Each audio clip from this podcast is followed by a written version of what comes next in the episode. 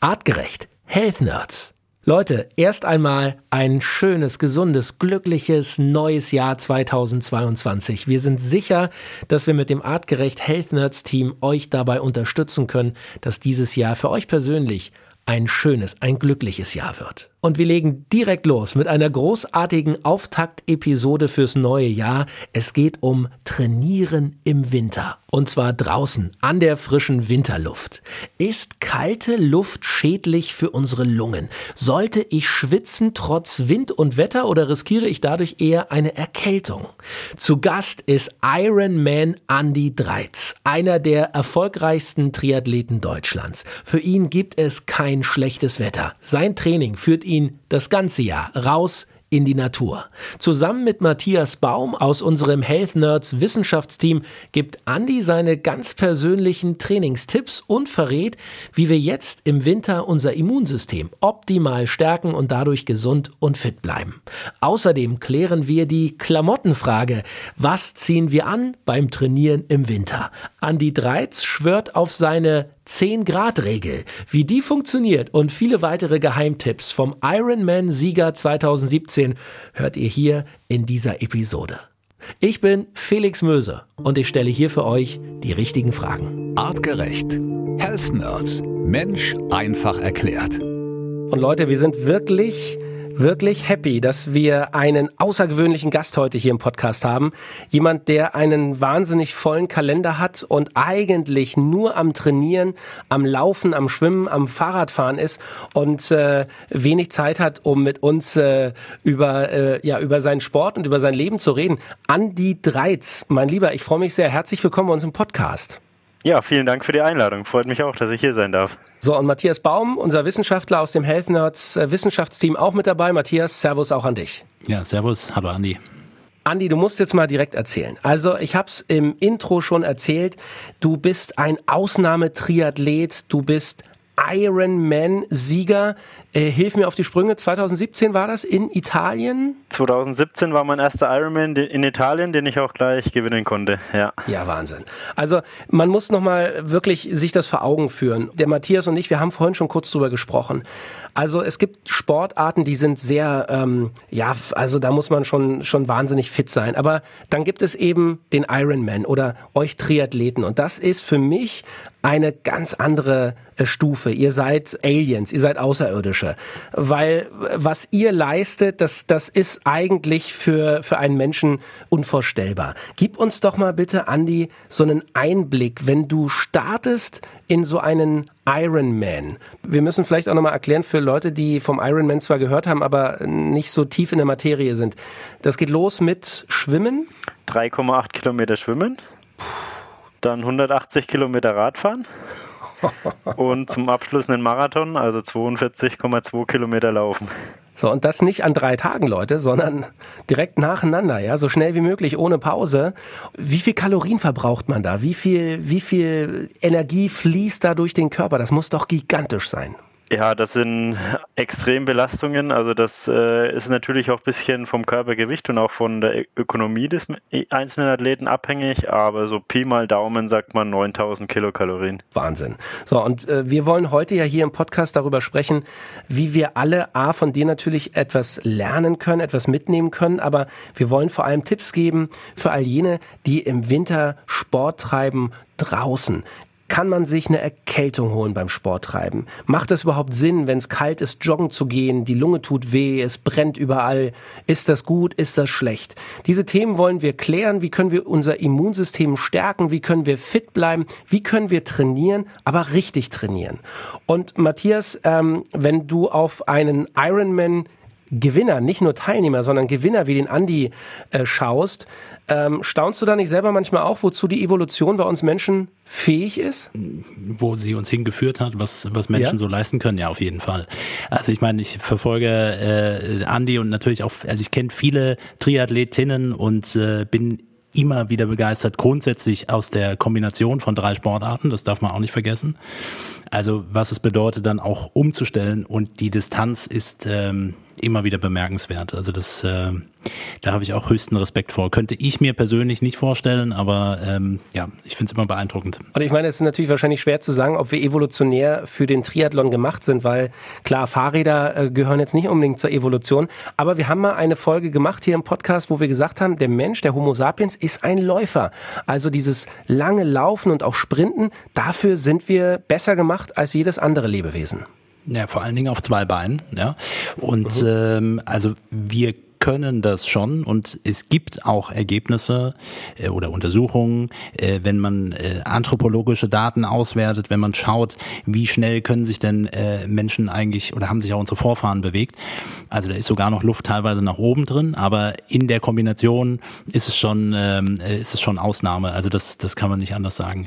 Aber ja, äh, der Mensch ist, äh, sagen wir mal vorneweg ein ein Bewegungstier, auch beim Schwimmen. Also auch das Kontakt zu zu Wasser gehört definitiv mit dazu dazu. Radfahren ist jetzt nochmal was anderes, aber ähm, äh, auch da insgesamt da eine ökonomische Bewegung hinzukriegen und das Ganze dann effektiv zu gestalten, ja, das ähm, ist schon sehr gut umgesetzt und schon viel mhm. rausgeholt, was, was uns in den Genen da verankert ist. Andi, wie kann man sich motivieren, für den nächsten Triathlon oder Ironman zu trainieren, wenn man ihn schon gewonnen hat? Ja, also ich glaube, jeder, der mal Triathlon gemacht hat, der kennt das Gefühl nach einem Wettkampf, dass man unbedingt eigentlich gleich nochmal einen machen will. Also das ist so eine. Wirklich? Man, man, ist so infiziert von dem, von dem Ganzen, dass man ja da immer weitermachen will und sich gleich die nächsten Ziele setzt. Das kann natürlich nach einer Langdistanz ganz anders ausschauen. Da ist der Körper erstmal kaputt. Dann sagt man sich oft, äh, nee, nie wieder. Äh, und dann meldet man sich aber trotzdem wieder für, für manche Rennen an. Ja, aber es ist halt doch so, dass man äh, die Grenzen des Körpers austesten will und selbst wenn, wenn man schon sehr weit ist und das Rennen gewonnen hat, gibt es meistens immer noch was, was man besser machen kann. Also gerade auch bei Ironman, bei der Langdistanz, ist das so viel Management von, ähm, von Fehlervermeidung und Risikomanagement. Also du versuchst so wenig wie möglich falsch zu machen und es gibt immer was, was, was du trotzdem noch optimieren kannst, wo du nicht gut genug vorbereitet warst, wo du vielleicht nicht die passende Antwort parat gehabt hast. Und das hat, hängt viel mit dem Mentalen auch zusammen, auch mit dem Training, wie die Vorbereitung war. Ähm, aber äh, dadurch, dass das so lange ist zum einen und auch mental so eine harte Belastung ist, kann man meistens irgendwas noch besser machen beim nächsten Mal. Und das ist so der Ansporn auch.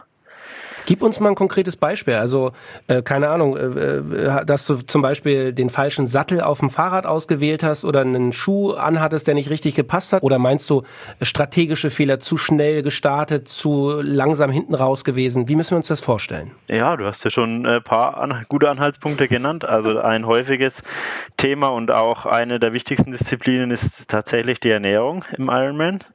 Äh, dass man da das passende Setup für, für einen selber gefunden hat und vor allem auch sich selber daran erinnert, seinen Plan dann auch umzusetzen. Und nicht, nicht, weil da ist die Gefahr dann oft auch groß, es läuft gut, es läuft besser als erwartet, vor allem am Anfang, dass man dann nachlässig wird, ähm, oder auch größenwahnsinnig wird, dass man denkt, nee, man braucht jetzt noch keine Ernährung oder man kann doch noch ein bisschen schneller. Im Ausdauersport insgesamt herrscht doch oft so ein Irrglaube äh, nach dem Motto, was ich habe, das habe ich, lieber ein bisschen schneller anfangen, äh, aber das ist genau die falsche Taktik. Also zu langsam anfangen, das geht eigentlich fast gar nicht. Im Profibereich gut, da dann vielleicht bisschen was anders oder vor allem, wenn man im Schwimmen den Anschluss verliert dass dann viele taktische Komponenten noch dazukommen, wenn man eben nicht vorne dabei ist oder vorne dabei ist. Aber grundsätzlich äh, ist so die, die erste Hälfte oder eigentlich wird erst die letzte Stunde oder die letzten Kilometer werden tatsächlich erst richtig anstrengend oder für ein optimal geplantes Rennen. Mhm. Also das heißt beim Radfahren, äh, also die erste Hälfte, die, da solltest du dich richtig komfortabel fühlen. Ähm, und auch beim Laufen, die, den ersten Halbmarathon ist eigentlich in, in einem Bereich, der sich sehr komfortabel anfühlt. Natürlich ist das zügig und natürlich ist das auch kein, kein Selbstläufer, äh, aber das soll noch nicht qualvoll sein. Also das ist dann dieser, dieser Flow auch, oder wo man aus dem Laufen ja auch oft kennt. Wo man dann mit so einem richtig guten Gefühl auch noch zügig laufen kann und eher sogar vom Gefühl auf die Bremse tritt. Das ist natürlich jetzt der Optimalfall. Also die Realität schaut anders aus und da kommt es auch oft vor, dass der erste Meter schon hart ist. So, und all das ist natürlich nicht möglich, Matthias, ohne äh, Training. Ähm, aus wissenschaftlicher Sicht, gibt es irgendetwas, das pauschal erst einmal gegen Training jetzt im Winter in der kalten, regnerischen Jahreszeit spricht? Also Training draußen. Nein, also gegen Training, vor allen Dingen, wenn ich, wenn ich einen trainingswirksamen Reiz setzen möchte, der mich dazu bringt, auch in der nächsten Saison dann wieder besser zu sein und, und mich zu verbessern, spricht logischerweise überhaupt nichts dagegen. Wenn ich jetzt über Bewegung auch für ZuhörerInnen, die, sag ich mal, vielleicht jetzt nicht eine Sportart per se verfolgen, Bewegung draußen macht auch auf jeden Fall Sinn. Ähm, aber man muss es ein bisschen differenzieren, was habe ich unter Umständen für zusätzliche Belastungen, die durch Kälte auf mich zukommen und wie kann ich das bestmöglich nutzen. Also von daher werden wir heute auch nicht zu dem Punkt kommen, von meiner Seite zumindest nicht zu sagen, okay, immer raus und je kälter, desto besser, weil das schützt uns so in die Richtung, sondern es ist natürlich individuell und deutlich komplexer und man müsste, wenn man über Kälte und Sport spricht, noch ein paar andere Dinge mit berücksichtigen, wie beispielsweise Intensitäten und auch Temperaturen beispielsweise. Aber kurzum, rausgehen und sich draußen bewegen, auch im Winter macht erstmal Sinn. Okay, so und wir wollen das ja schon ein bisschen aufdröseln, ja, weil ich weiß aus der eigenen Erfahrung, man hat so ein bisschen Hemmungen, man, man schiebt es natürlich auch gerne mal vor und sagt, das Wetter ist so, äh, so regnerisch und es ist so kalt, nicht, dass ich mich erkälte, heute lasse ich Joggen mal weg. Andi, wenn du trainierst äh, für einen Wettkampf, gibt's da schönes oder schlechtes Wetter? Gibt's da Ausreden? Schönes und schlechtes Wetter gibt es natürlich, aber äh, als Ausrede lasse ich das nicht zählen. Es gibt immer irgendwelche Möglichkeiten, das Training trotzdem sinnvoll umzusetzen oder sich dementsprechend anzupassen mit Kleidung äh, oder eventuell auch auf ein anderes Fahrrad dann auszuweichen. Ähm, manche Einheiten, gut, je nachdem, wie spezifisch die sind, die müssen dann eben auf der Rolle auch sein, wenn es eine hochspezifische Einheit sind. Ich bin aber ein absoluter Outdoor-Fan und alles, was geht, versuche ich auch draußen zu machen. Mhm. Würdest du sagen, es ist ein Unterschied für dich, ähm, ob du in der Halle trainierst oder mit deinem Fahrrad auf dieser Rolle bist und vor einem Fernseher fährst oder ob du in der Natur bist? Würdest du sagen, dass das Draußensein dir wirklich etwas gibt, auch Motivation oder Verbindung zu dir selbst? Definitiv. Also äh, mit dem Ra auf der Stelle fahren oder irgendwelches moderne Entertainment nebenbei, äh, nee, kann da bin ich nicht so der Fan von. Viele andere stehen da ja drauf. Äh, aber ich äh, ja bin, wenn ich mich bewegen will, dann einfach fühle ich mich so der Natur verbunden und freue mich auch dann, das auch draußen machen zu können, auch in der schönen Natur, am besten noch verkehrsarm, wo ich dann noch mehr äh, selber für, für mich die Natur genießen kann. Matthias, jetzt lass uns doch mal konkret ein paar Tipps geben. Also, ähm, ich habe es schon gesagt, bei mir ist es immer so, wenn ich draußen jogge und es ist sehr kalt, dann tut mir die Lunge weh. Ja? Ich habe dann das Gefühl, diese kalte Luft, das, das tut einem nicht gut. Man sieht auch manchmal im Fernsehen die, die Bundesligaspieler, wenn die im Winter spielen, dann haben die wie so einen Mundschutz davor, der vielleicht die Atemluft ein bisschen äh, erwärmt oder, oder wie auch immer. Ist das äh, tatsächlich etwas, mit dem man sich beschäftigen sollte? Ist die kalte Luft, wenn ich die beim Joggen beispielsweise äh, tief einatme, hat das einen negativen Effekt auf unseren Körper oder ist das erst einmal egal?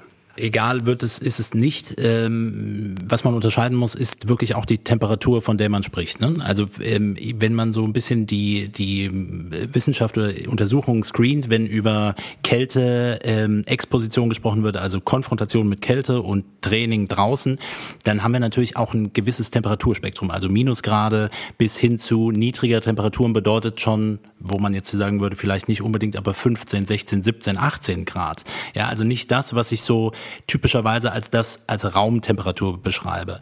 Wenn du jetzt diesen Effekt beispielsweise beschreibst, ich gehe jetzt joggen und mir brennt das in der Lunge, dann ähm, Felix mit Verlaub, ist es im Endeffekt die Frage, wie häufig gehe ich denn eigentlich raus, wie häufig jogge ich? Und das ist eigentlich das, was Andi eben auch schon gesagt hat bezüglich Training und man fängt an. Ja, also ich kann nicht morgen mich dazu entscheiden, einen Ironman zu machen.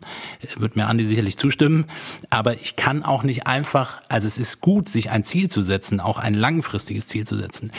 Aber auch mit dem normalen nur mal rausgehen, joggen. Also wenn ich das ganze Jahr nicht joggen gehe und gehe dann bei minus vier Grad raus, dann ist die Frage, ob es nur in der Lunge brennt, weil die kalte Luft reinkommt, die dann auch erwärmt werden muss. Ne? Also nicht die Kälte macht mich kalt, aber die Kälte beeinflusst mein Immunsystem. Und die chronische Auseinandersetzung mit Kälte kann sich dann dementsprechend auch negativ auswirken und kann das Immunsystem eben auch runterbringen. So, und jetzt nochmal das Beispiel. Ich laufe das ganze Jahr nicht und entscheide mich jetzt im Winter nochmal loszulegen, äh, gehe dann bei, bei fünf Grad oder auch Minustemperaturen raus, das brennt mir schon in der Lunge. Dann habe ich natürlich eine hohe Belastung in dem Moment untrainiert für das Immunsystem, plus die Kälte, die das Immunsystem nochmal separat triggert. Andersrum ist es natürlich für trainierende Menschen extrem spannend, auch diesen Kälte Effekt und die Belastung dosiert in einem Trainingskontext mit einfließen zu lassen und dann natürlich im Endeffekt auch wieder positive Effekte daraus ziehen zu können. Und da würde ich jetzt nochmal, um das noch anzuschließen, differenzieren zwischen, haben wir jetzt SportlerInnen, die auch Leistungssport betreiben, wo ich immer gerne sage, Leistungssport ist ja per se nicht etwas, was gesund ist. Und ähm, Bewegung und Sport im Sinne von gesundheitsförderlichen Aspekten, da wo wir natürlich auch mit unterwegs sind. Also jedem gerne, wenn ich eine Sportart habe und mich darin wohlfühle, machen, auf jeden Fall. Super gut, beste Motivationsmöglichkeiten um das auch konsequent durchzuziehen. Aber äh, Andi sagte es auch, es sind hohe Belastungen für den Körper und man geht an seine absoluten Grenzen ran. Und ähm, im Breitensport oder eben Bewegung mit einfließen zu lassen, da wirklich die positiven Effekte für Immunsystem zu nutzen, gekoppelt mit Kälte, das ist dann nochmal ein bisschen was anderes. Okay. Das heißt, äh, lass uns direkt weitermachen äh, beim Sport draußen, jetzt in der kalten Jahreszeit. Wie würdest du draußen trainieren? Der Durchschnittsdeutsche, der ein bisschen Sport vielleicht treibt und jetzt im Winter das auch nicht aufgeben will, was mhm. sollten wir machen? Eher eine kurze Einheit, 20 Minuten draußen joggen und wieder rein ins Warme? Oder ist auch ein anderthalb Stunden Lauf äh, in Ordnung? Was würdest du empfehlen? Kann man ruhig machen. Also es hängt natürlich ein bisschen, also Intensität insofern eine kurze, knackige Einheit. Man kennt das ja. Im Moment ist ja ja sowieso Kälte und draußen und macht dich stark, wird gerne so pauschal gesagt. Aber man muss es sich differenzierter anschauen. Das heißt, wenn ich es gewohnt bin, das draußen zu machen, dann ist ja die Temperatur im Regelfall auch nicht ad hoc bei Minusgraden, sondern entwickelt sich ja über den Herbst jetzt und dann äh, in den Winter hinein ähm, eher dementsprechend auch niedriger. Natürlich gibt es mal Schwankungen, sondern kann ich das auch immer mal testweise mitnehmen. Und dann sind auch längere Distanzen möglich. Entscheidend sollte man aber schon darauf achten, dass man, also sag ich mal, ungeübt, aber nicht einfach nur rausgeht und sich überhaupt nicht einpackt, weil das man, man hält es schon irgendwie aus. Das ist nicht für, also es wird, könnte zu Diskussionen jetzt führen im Nachgang. Wir kriegen ja Gott sei Dank immer von, von den ZuhörerInnen nochmal Rückfragen, ich freue mich immer drauf. Da kommt natürlich mal auch, ja, ich mache das, ich gehe raus, ich, ich laufe draußen immer in kurzer Hose und für mich ist das kein Problem. Aber gerade bei längeren Distanzen ist das Thema Wärme erhalten natürlich auch ein entscheidender Punkt. Und man muss hier an der Stelle differenzieren zwischen, ist es grundsätzlich möglich, draußen Sport zu machen im Winter? Ja, auf jeden Fall. Äh, dann muss ich aber auch ein bisschen die Thermoregulation mit berücksichtigen und unter Umständen auch mit Klamotten, äh, mit Kleidungsstücken dementsprechend arbeiten. Oder möchte ich die Kälte draußen nutzen, um diesen Immunbooster auf der einen Seite zu haben, ne? weil es beides sein kann. Zu viel kann eher nicht so positiv sein. Das heißt, es macht zu viel Stress im Körper. Stresshormone werden ausgeschüttet. Das aktiviert bestimmte Teile des Immunsystems. Andere werden runterreguliert. Und dauerhaft und, und zu viel davon reduziert die Immunabwehr. Und da kommen wir genau zu dem Punkt. Dann besteht auch die Möglichkeit, dass wenn ich wieder zurück bin und mich in der Umgebung befinde und mit Viren oder Bakterien konfrontiert werde, dann auch tendenziell eher eine Erkältung bekommen kann. Gerade weil ein bestimmter Teil, nämlich die, die virale Abwehr bei zu langer Kälte Exposition runterreguliert wird. Also wenn ich ja. zu lange Kälte ausgesetzt bin, wenn ich mich tatsächlich vielleicht auch unterkühle? Genau, also unterkühlen geht nochmal einen Step weiter, ja. aber äh, jetzt mal bleiben wir mal in, in dem Bild. Ich gehe äh, raus, ich gehe zwar häufiger laufen, ich bin das auch gewohnt und jetzt habe ich diesen harten Cut, dass ich mir über, über äh, Kleidung zum Beispiel gar keine Gedanken mache. Ich renne los und ich habe jetzt aber nochmal eine andere immunologische Belastung. Wenn ich das nicht trainiere, besteht die Gefahr, dass äh, das kennt man im, im Leistungssport auch, bei hohen Belastungen auch, dass das Immunsystem supprimiert ist, also runterreguliert ist. Man spricht dann gerne auch von Open Window. Das kann das Ganze, diesen Mechanismus durch längere anhaltende Kälte auch nochmal mit beeinflussen. Andi, bei dir als Top-Sportler, als Top-Triathlet, ähm, da wird es natürlich am Ende auf jedes Prozent ankommen, das du aus deinem Körper rausholen kannst bei äh, so einem Wettkampf. Äh, wenn du angeschlagen bist oder vielleicht vor einem Wettkampf eine Erkältung hattest, eine Grippe, wie auch immer, wirst du wahrscheinlich so einen Wettkampf auf keinen Fall gewinnen können. Was machst du, um dein Immunsystem, um deinen Körper gesund zu halten? Wie schaffst du es, dass du fit bleibst? Das Wichtigste ist, denke ich mal, schon eine, eine grundlegend äh, gute Basisernährung, dass man da äh, schaut, dass man viele Vitamine und auch ausgewogen seinen, seinen Körper ernährt und dann, wenn, wenn aber gerade als Leistungssportler, wenn man dann eben, wo, wo man sehr viel braucht an, an Ernährung und auch äh, Nahrungsmittel, dass man dann äh, mögliche Defizite dann entsprechend ergänzt. Mhm. Und wenn eben dann auch gerade irgendwelche Defizite da sind oder dann nochmal Erkrankungen dazukommen, dass man dann auf jeden Fall auch auf seinen Körper hört und äh, runterfährt, also den Körper nicht zusätzlich strapaziert, ich finde, es ist dann auch immer eine Gratwanderung als Leistungssportler, wo man normal jeden Tag Sport macht, würde ich jetzt auch nicht gar keinen Sport mehr machen, aber dann eben ganz, ganz äh, niedrige Intensität, weil das wäre dann auch wieder ein Eingriff, äh, wo man was Unnatürliches macht, wenn ich mich gar nicht mehr bewegen würde. Mhm. Aber dann eben wirklich auch bewusst äh, nur, nur, nur ruhig und auch verkürzt. Und okay. ja, wenn es in unmittelbarem Zusammenhang mit einem Wettkampf ist, äh, das ist natürlich wirklich Worst Case, wo man sich dann unter Umständen auch Gedanken macht, ob man den Wettkampf äh, noch starten kann oder ob es Sinn macht, den zu starten. Für Otto Normalverbraucher ist es wahrscheinlich so, okay, krank bedeutet auch hinlegen, ruhen, das Immunsystem arbeiten lassen, die Energie wird dafür verbraucht, dann ist es in Ordnung. Aber man muss im Leistungssport auch immer noch mal mit berücksichtigen, es macht keinen Sinn, das komplett runterzufahren. Und gleichzeitig kann ich ja auch hier wieder die positiven Effekte von Bewegung nutzen. Nämlich wenn ich, also wenn ich, ähm, könnte man jetzt über die Intensität noch sprechen, aber wenn ich eine regenerative Einheit sozusagen auch während einer Erkrankung mit einbaue, fördert das die Produktion körpereigener Antioxidantien. Was dann wiederum ganz spannend ist, dass auch eine Infektion besser bewältigt werden kann. Ne? Infektion entsteht, freie Radikale entstehen, die werden dann besser aufgefangen und der Körper produziert es selbst. Das kann Bewegung selbst auch. Dann lass uns doch mal, Andi, ganz konkret, äh, gib uns doch mal einen Einblick in, dein, in deinen Trainingsalltag. Wie sieht heute bei dir das Training aus? Was ziehst du an? Was machst du für ein Training bei so einem Wetter wie heute? Ja, heute ist ein etwas ruhigerer Tag oder insgesamt sind wir jetzt in der, bin ich in der Vorbereitung wieder, wo etwas ja, entspannter ist, wo quasi die, die Basisarbeit der, für, den, für die nächste Saison gelegt wird. Heute Morgen war ich, war ich schwimmen, äh, von 6.30 bis 8. Das, jetzt kommen wir so in die Jahreszeit, wo man dann zum Frühschwimmen äh, reingeht und rauskommt, wenn es auch noch dunkel ist. Also das ist mental dann auch schon eine, eine kleine oder ein bisschen gewöhnungsbedürftig. Äh, aber ich schwimme eigentlich trotzdem ganz gerne in der Früh, dann habe ich es auch erledigt und äh, äh, ist immer auch so eine, eine nette Gruppe oder man sieht oft die gleichen Leute dann im Bad und hat so schon mal die erste gute Einheit auch hinter sich und kann sich umso mehr aufs Frühstück freuen. Also das ist auch immer so eine gute Motivation für mich. Wichtiger Punkt, wenn ich da kurz einhaken darf.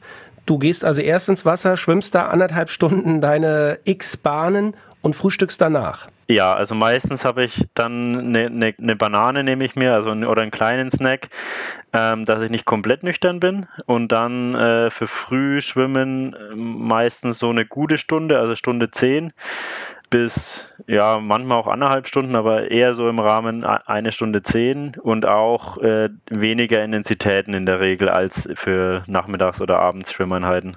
Super. Die meisten äh, Hörer werden jetzt sagen, klasse, Stunde 10 bin ich in diesem gesamten Jahr zusammengerechnet geschwommen äh, und davon die Hälfte auf der Luftmatratze im Pool vielleicht irgendwo im Urlaub. Matthias, aber äh, wenn wir da kurz einhaken können, das ist doch ein guter Punkt. Also hier evolutionär, wir haben schon so oft drüber gesprochen, viele Leute machen den, den Fehler, dass sie vorm Training, bevor sie morgens ins Fitnessstudio gehen, sich schon den Wanst vollhauen und schon ordentlich frühstücken. Hier ein Paradebeispiel für, so hat es die Evolution eigentlich angelegt. Wir müssen uns erst bewegen, erst äh, körperlich aktiv werden und kriegen dann die ähm, Belohnung im besten Fall in Form eines Frühstücks. Genau, das ist so ein bisschen der, der Hintergedanke, den wir immer wieder auch mal ansprechen.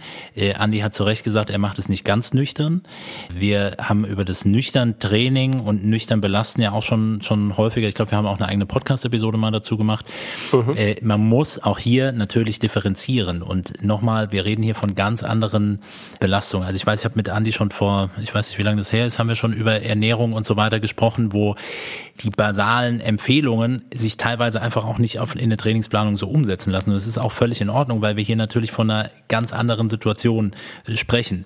Aber spannend ist natürlich schon zu sehen, äh, und das finde ich auch eher noch im, im Biorhythmus gedacht, ne? Also im Tag-Nacht-Rhythmus. Also Andi startet morgens, das heißt, äh, steht ja auch noch früher auf, geht dann erstmal überhaupt ins Schwimmbad, ist dann etwas versorgt. Das, was er aufgenommen hat, wird relativ zügig direkt aus äh, direkt verarbeitet. Die Banane wird weggeschwommen. Der Vorteil ist ja, dass dann unter Bewegung ähm, äh, insbesondere Glucose unabhängig von Insulin aufgenommen werden kann. Das ist der große Unterschied. Die Intensität, also wenn ich es richtig verstanden habe, ist dann morgens eher nicht so, wie es beispielsweise am Nachmittag stattfindet. Und das ist total im Biorhythmus, weil es keinen Sinn macht, morgens maximal zu starten. So, und jetzt übertragen wir das nochmal auf Menschen, die halt unter Umständen morgens, da wo wir sagen, nüchtern, bleib mal, ver versuch die Nacht-nüchtern Phase noch ein bisschen auszuweiten, bevor du das erste isst und geh vielleicht nüchtern zur Arbeit. Ist ja nochmal eine komplette, nochmal eine andere Situation. Und da muss man ganz klar sagen, die Wahrscheinlichkeit, wenn wir es ernährungsanthropologisch betrachten. Also was können wir von Vorfahren aus, wenn wir es mit Naturvölkern vergleichen und ähnlichem erleben, was können wir da eigentlich mitnehmen? Dann erkennen wir, dass es eher unwahrscheinlich ist, dass man sofort etwas zur Verfügung gehabt hat. Wenn vielleicht noch ein paar Reste oder ähnliches. Aber natürlich steht als erstes die Bewegung und dann die Ernährung im Normalfall. Andi, gib uns doch nochmal ähm, einen Tipp, wenn du bei nicht so gutem Wetter draußen trainierst. Was hast du für, für Trainingskleidung, wenn du beispielsweise für die Marathonstrecke läufst oder trainierst oder auf dem Fahrrad sitzt? Ähm, was hast du klamottentechnisch? Was kannst du empfehlen? Auch äh, Hobbysportlern, die jetzt, wie gesagt, im Winter draußen trainieren wollen? Ja, die richtige Kleidung zu finden ist wirklich so das A und O, auch um sich warm zu halten. Man kann nur so pauschal, ist es schwer, da Empfehlungen zu geben, aber ich will trotzdem das mal ein bisschen anreizen, so was man tragen könnte, weil im Endeffekt muss man selber so ein Gefühl dafür kriegen, weil jeder ja auch äh, ein anderes Wärmeempfinden hat oder auch mit einer anderen Intensität unterwegs ist äh, oder auch anders schwitzt. Ähm, und so ist es ja eigentlich, dass man passend für das Wetter, dass man weiß, was man bei welchen Temperaturen und bei welchen Wetterverhältnissen anzieht, was, was einem da am besten, besten tut, da, wo man sich auch am wohlsten fühlt wo man weder zu warm noch zu kalt angezogen ist, wo auch die Schweißentwicklung dann auch nicht allzu groß ist, äh, dass man da für sich das passende Rezept findet. Beim Laufen ist eben die Frage, okay, wann mit Mütze und Handschuhe, wann kommt die Regenjacke drüber, wann das äh, dickere Shirt drunter, ähm, dass man da auch so verschiedene Optionen hat, äh, wann die lange Hose, wann die kurze Hose noch. Also lange und kurze Hose, das ist bei mir so die Grenze 10 Grad ja, wo ich aber auch nicht immer, immer fix die Grenze mache. Also ab und zu schaue ich auch raus. Ähm, und jetzt heute bin ich auch mit Mütze und Handschuhe gelaufen, äh, dünne Handschuhe wohlgemerkt und eine, eine dünne Regenjacke drüber, weil es eben doch relativ feucht ist. Also es hat nicht geregnet, aber ist relativ feucht. Und so am besten einfach so äh, eigene Erfahrungswerte auch mit, mit sammeln, mit über kürzere Einheiten und dann schauen, äh, was am besten passt. Natürlich ist auch, wenn es jetzt intensivere Einheiten werden, dass man dann natürlich auch mehr Wärme selber produziert und dann gegebenenfalls auch weniger zum Anziehen braucht oder dann, dass das angenehmer ist, wenn man weniger anhat gerade wenn man, wenn man lange Einheiten, das betrifft das Radfahren dann mehr, wenn man längere Einheiten da hat, wo sich die Temperatur im Tagesverlauf auch noch ändert oder die Wetterverhältnisse, da muss man natürlich auf noch mehr drauf vorbereitet sein und äh, gut, die Regenjacke ist eigentlich im, fast immer dabei, wenn's, vor allem wenn es die Wahrscheinlichkeit hat, dass es regnet. Ansonsten empfiehlt sich eine Weste. Wir haben über Armlinge, Beinlinge noch die äh, Optionen, quasi die Radhose von ziemlich schnell von, von kurz auf, auf lang zu ändern. Also im Endeffekt hat man trotzdem eine kurze Radhose an und kurzes Radtrikot äh, und dann nochmal extra, äh, also als Armlänge, wo die Arme dann quasi bedeckt. Also im Endeffekt auch ein Langarm-Shirt, was aber dann eben in mehreren Teilen gestückelt ist. Mhm. Man kann da noch was drunter ziehen und da empfiehlt sich auch der Zwiebellook. Wichtig ist vor allem, dass man beim Radfahren noch mehr als beim Laufen darauf achtet, dass die Enden des Körpers, dass die warm gehalten sind. Also sprich die, die Füße, die Hände und der Kopf. Wenn, wenn man da unterkühlt, das kann dann unangenehm sein oder da wird man, wird man schlecht wieder, wieder warm. Und das muss nicht unbedingt immer heißen, dass man die Hand direkt kühlt, Entscheidend ist auch, äh, was davor ist, also was am Unterarm ist, wie warm er da angezogen ist oder nicht. Also es kann auch sein, dass wenn man eine, eine, ein sehr warmes Shirt anhat, dass dann die Hand trotzdem warm ist oder wärmer ist, als wenn man ein dünnes Shirt anhätte und dünne Handschuhe anhat aber dass da so der, der Weg insgesamt, dass der aufgewärmt ist. Und gerade, was, was auch sehr viel Flexibilität bereitet und auch, weil wir es vorhin hatten, mit dem Atmen noch unter, unterstützt, äh, ist so ein, so ein Tuch für den Hals, das den, das den Hals dann gegebenenfalls warm hält.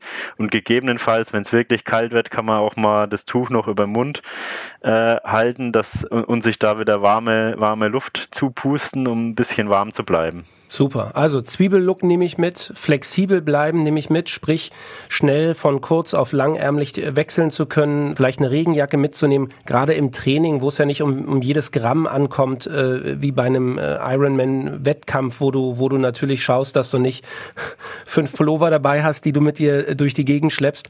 Ähm, lieber zu viel vielleicht mitnehmen zum Training ähm, und noch die Regenjacke einpacken, ähm, als am Ende dazustehen und, und vielleicht nach dem Joggen laufen durch den Regen und da eben auszukühlen und sich dann doch zu erkälten. Im Zweifel kann man auch noch kreativ werden. Also gerade vor einem Jahr äh, habe ich mich noch auf einem Ironman vorbereitet und da waren ja die Trainingsmöglichkeiten schon ein bisschen eingeschränkt oder vor allem das Reisen, äh, weshalb ich mich auch entschieden habe, die Vorbereitung im nasskalten Oktober zu machen. Mhm. Und dann kam ich auch so auf die Idee, ja, okay, äh, Radfahren, 6 Grad und Regen ist eigentlich jetzt so, naja, das Wetter, was du eigentlich gar nicht haben willst wie kannst du dich da am besten schützen oder was, was macht Sinn? Und dann habe ich so gedacht, naja, ich habe noch einen alten Neo, vielleicht kann ich mir da irgendwas draus basteln und habe den quasi so ein bisschen äh, aufgeschnitten oder zerstückelt auch in verschiedene Teile, um mir so quasi äh, Armlinge zu basteln, dass die Arme komplett im Neo-Material eingepackt sind und dann so eine Art Brustpanzer, also dass, dass ich vorne von, von Wind und Nässe geschützt bin und an den Armen, also die, die Körperteile, die vom, vom Wind erfasst werden, die kühlen ja durch den Windchill-Effekt am meisten aus, dass die selbst im nassen Zustand auch, auch warm bleiben, aber trotzdem dadurch, dass man ja äh, deutlich mehr arbeitet und auch insgesamt deutlich wärmer ist, als wenn man den Neo komplett anhätte, dass der Körper gerade unter den Armen und, und so noch genug Atmungsaktivität hat, dass er auch ausschwitzen kann oder dann eine gute Balance findet vom, vom Wärmemanagement. Super, also einen alten Neopren, so einen Taucheranzug hast du da äh, äh, umgebaut sozusagen. Ja, also normal war das ein richtiger Schwimmanzug, Aha. Den ich auch schwimme. Aber so war er jetzt nicht mehr auf dem besten Niveau, im besten Zustand und hat so eine neue Bestimmung gefunden. Super.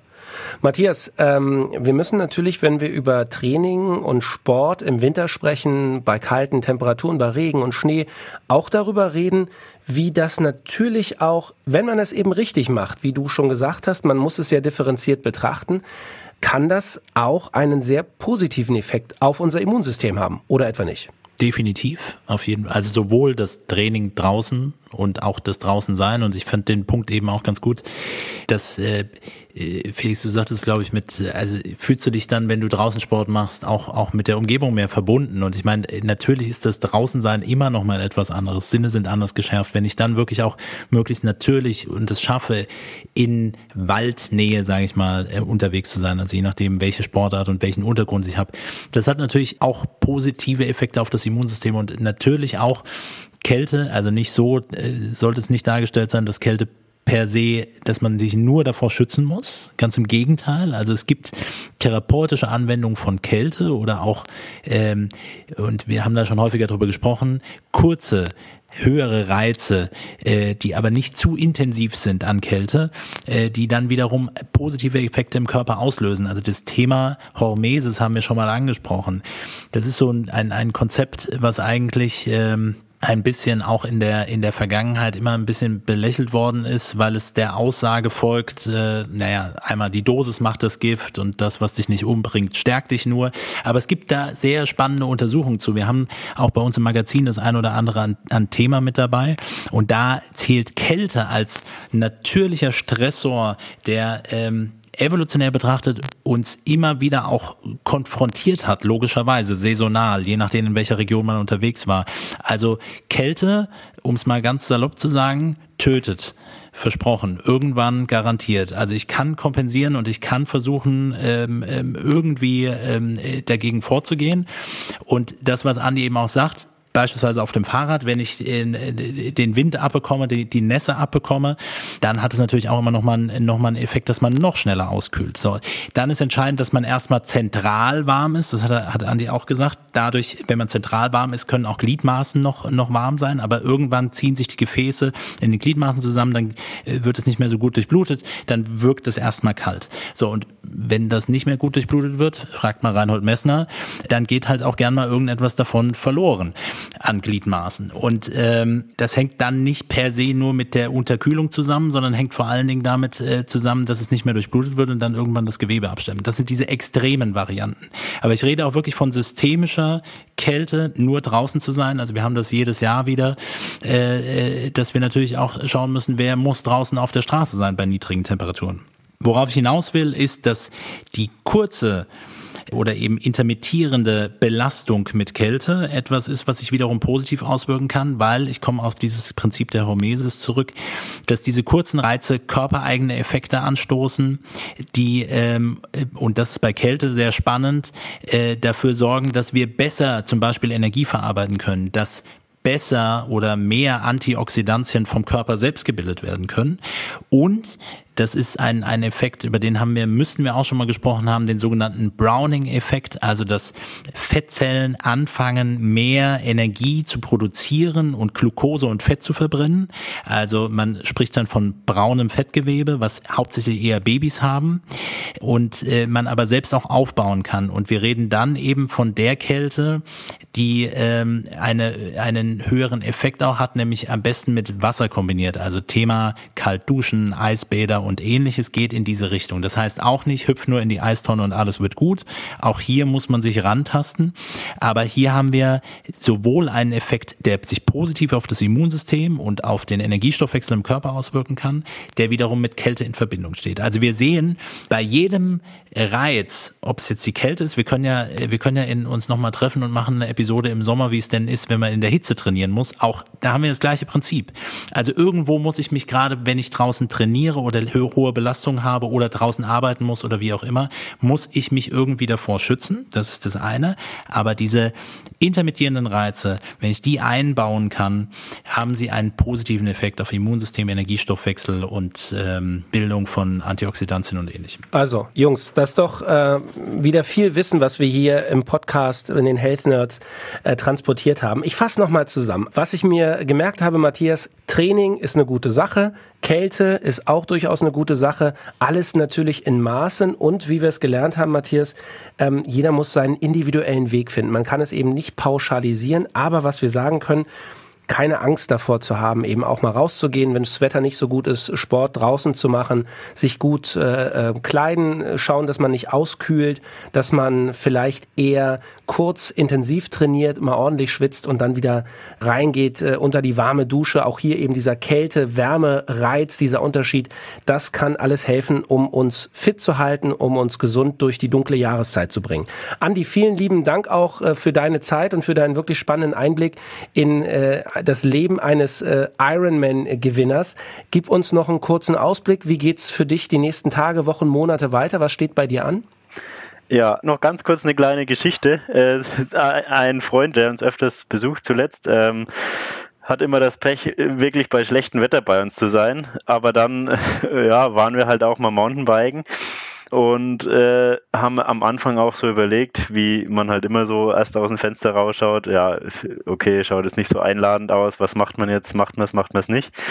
Aber dann mit passender Kleidung und als wir losgefahren sind, ging auf einmal so bei uns beiden so das Herz auf und es war dann so nass und so dreckig überall, dass man sich keine Gedanken mehr machen musste, umfährt man jetzt die Pfütze oder nicht. Also da haben wir uns dann auch so wie kleine Kinder gefühlt und konnten das aber auch so richtig genießen, weil wir die passende Kleidung auch anhatten sind warm geblieben und hatten so unseren Spaß draußen und dann das Gefühl, wenn man dann wieder reinkommt ins Warme und was gemacht hat, das ist umso besser. Und als kleine Merkhilfe vielleicht auch noch, äh, gut, die es vielleicht nicht immer war, aber ich setze mir das auch oft so noch in, in Gedanken als Motivation rauszugehen, wo ich dann überlege, okay, äh, würden jetzt alle meine Konkurrenten rausgehen, würde jeder rausgehen und wer würde eventuell jetzt nicht rausgehen? Und ich sage mir, ich gehe raus und ich mache das jetzt, so als kleine, kleinen Zusatzanreiz, um nochmal wow. einen einen Vorteil zu bekommen. Das ist, das ist, glaube ich, ein super Tipp. Und ich äh, nehme auch mit, du musst einen sehr guten Freund haben, von dem du da berichtet hast. Denn äh, jemand, der äh, mit einem Ironman zusammen aufs Fahrrad steigt und durch die Gegend fährt, privat, als Nicht-Triathlet, äh, das muss schon jemand sein, der wirklich äh, ein guter Freund ist. Ja, Respekt. Wahnsinn. Wir haben viel gelernt, wir nehmen ganz viel mit und ich bin sicher, es gibt viele Fragen. Leute, schreibt uns gerne in die Kommentare oder schickt uns und dem Team von Artgerecht gerne auch eine Direktnachricht. Äh, alle Fragen, alle Nachrichten werden beantwortet, das können wir versprechen. Andi, ich bin sicher, du hast noch einige Fans mehr gewonnen heute hier im Podcast. Wir drücken dir alle fest die Daumen für, ja, für deine weiteren Riesenläufe, äh, Fahrten und Schwimmeinheiten, die da vor dir liegen. Bleib schön gesund, äh, verlier nicht den Spaß und äh, passt gut auf euch auf. Vielen Dank. Vielen Dank, freue mich. Artgerecht. Health Nerds. Mensch einfach erklärt. Ein All Ears on You Original Podcast.